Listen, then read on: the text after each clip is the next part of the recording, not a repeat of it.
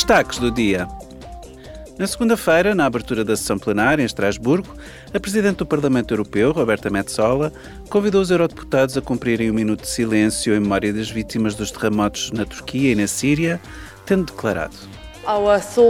Os nossos pensamentos estão com as famílias dos que morreram, ficaram presos nos destroços e feridos, bem como com todos os socorristas que lutam dia e noite para salvar vidas. To save lives.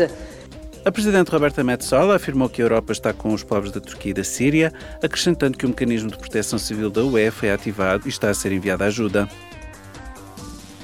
Ontem, o Parlamento aprovou uma lei que estabelece novas normas em matéria de emissões de CO2 para automóveis de passageiros e veículos comerciais ligeiros em 2035. Este é um marco fundamental para alcançar o objetivo de neutralidade climática da UE até 2050. O vice-presidente executivo da Comissão Europeia, Franz Timmermans, fez uma apreciação do acordo alcançado com os Estados-membros. Eis as suas palavras. We need to skill and reskill our workforce to have Precisamos de capacitar e requalificar a nossa força de trabalho para ter um emprego duradouro na indústria automóvel do futuro. Não precisamos de menos pessoas, precisamos de pessoas com outras competências. A revolução industrial está a acontecer, quer queiramos, quer não. Podemos optar por tomar a dianteira e fazê-lo de forma socialmente compatível com os nossos valores, ou podemos deixar que outras partes do mundo o façam e então restar-nos a segui-los.